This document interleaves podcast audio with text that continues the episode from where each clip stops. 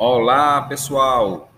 Estamos com mais uma participação no podcast do Programa de Agroecologia e Desenvolvimento Territorial, o PPGADT, da Universidade Federal Rural de Pernambuco.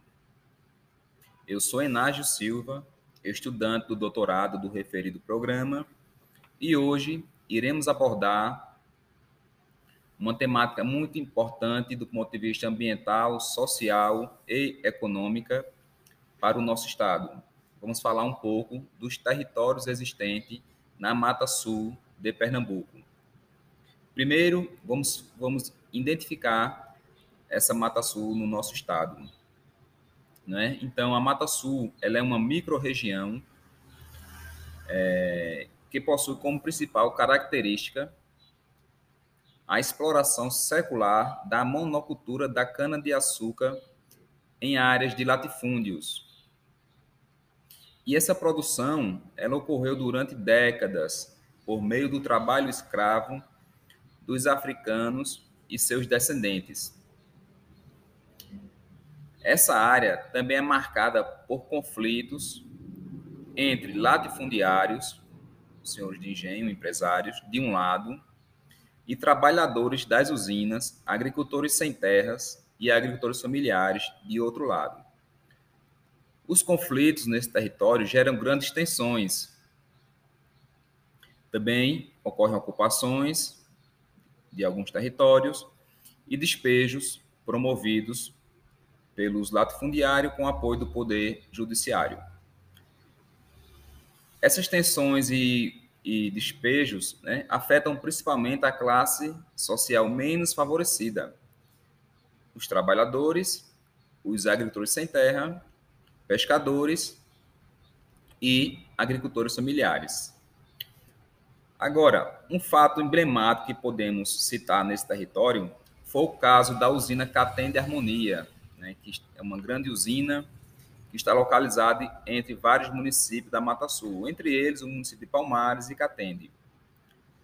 Essa usina, ela possuía unidades de milhares de trabalhadores dedicados ao plantio, trato culturais e corte da cana-de-açúcar. Mesmo com os trabalhos de forma precária, a usina era responsável por empregar grande parte da população rural depois de entrar em falência, a usina iniciou um processo de autogestão por meio dos empregados.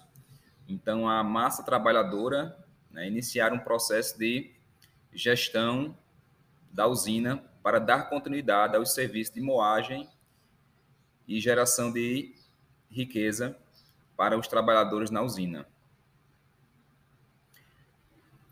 É, esse, esse período de autogestão ele ocorreu entre 1995 e foi até o ano 2009.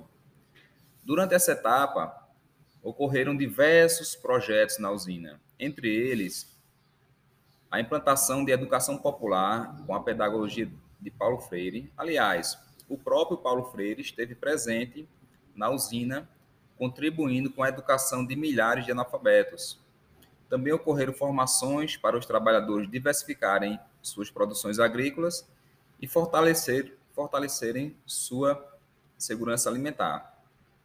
No entanto, em 2009, esse processo de autogestão acabou, encerrando os trabalhos da usina. É, mas também é, a ocorrência na, no território da Mata Sul de Pernambuco, a agricultura familiar, né, em assentamentos, da reforma agrária em territórios quilombolas, que utilizam de práticas ecológicas para realizarem seus cultivos agrícolas e estabelecerem suas atividades pecuárias.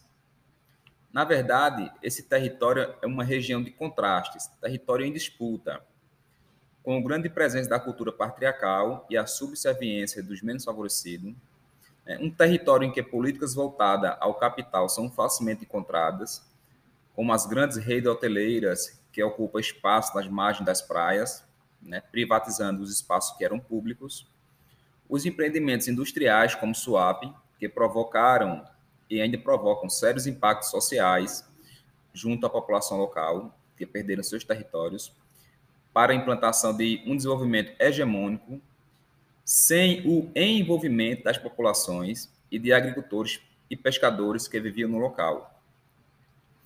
A gente percebe também que o uso das tecnologias digitais para a comunicação por parte do, dos pescadores, dos agricultores familiares é, e agricultores sem terras é bastante limitado. Né? A gente entende que existe um campo de crescimento muito forte para que é, esse, essas comunicações sociais né, sirvam de fato para provocar e gerar um desenvolvimento no território abordado.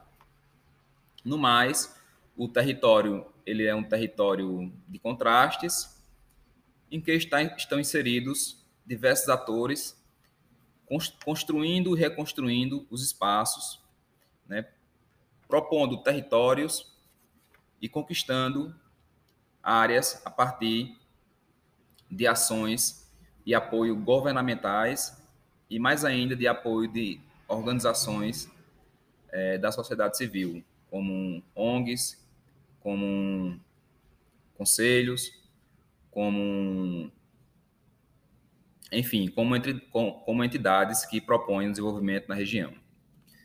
Por aqui, ficamos nesse podcast e em seguida teremos outros. Um grande abraço e até a próxima.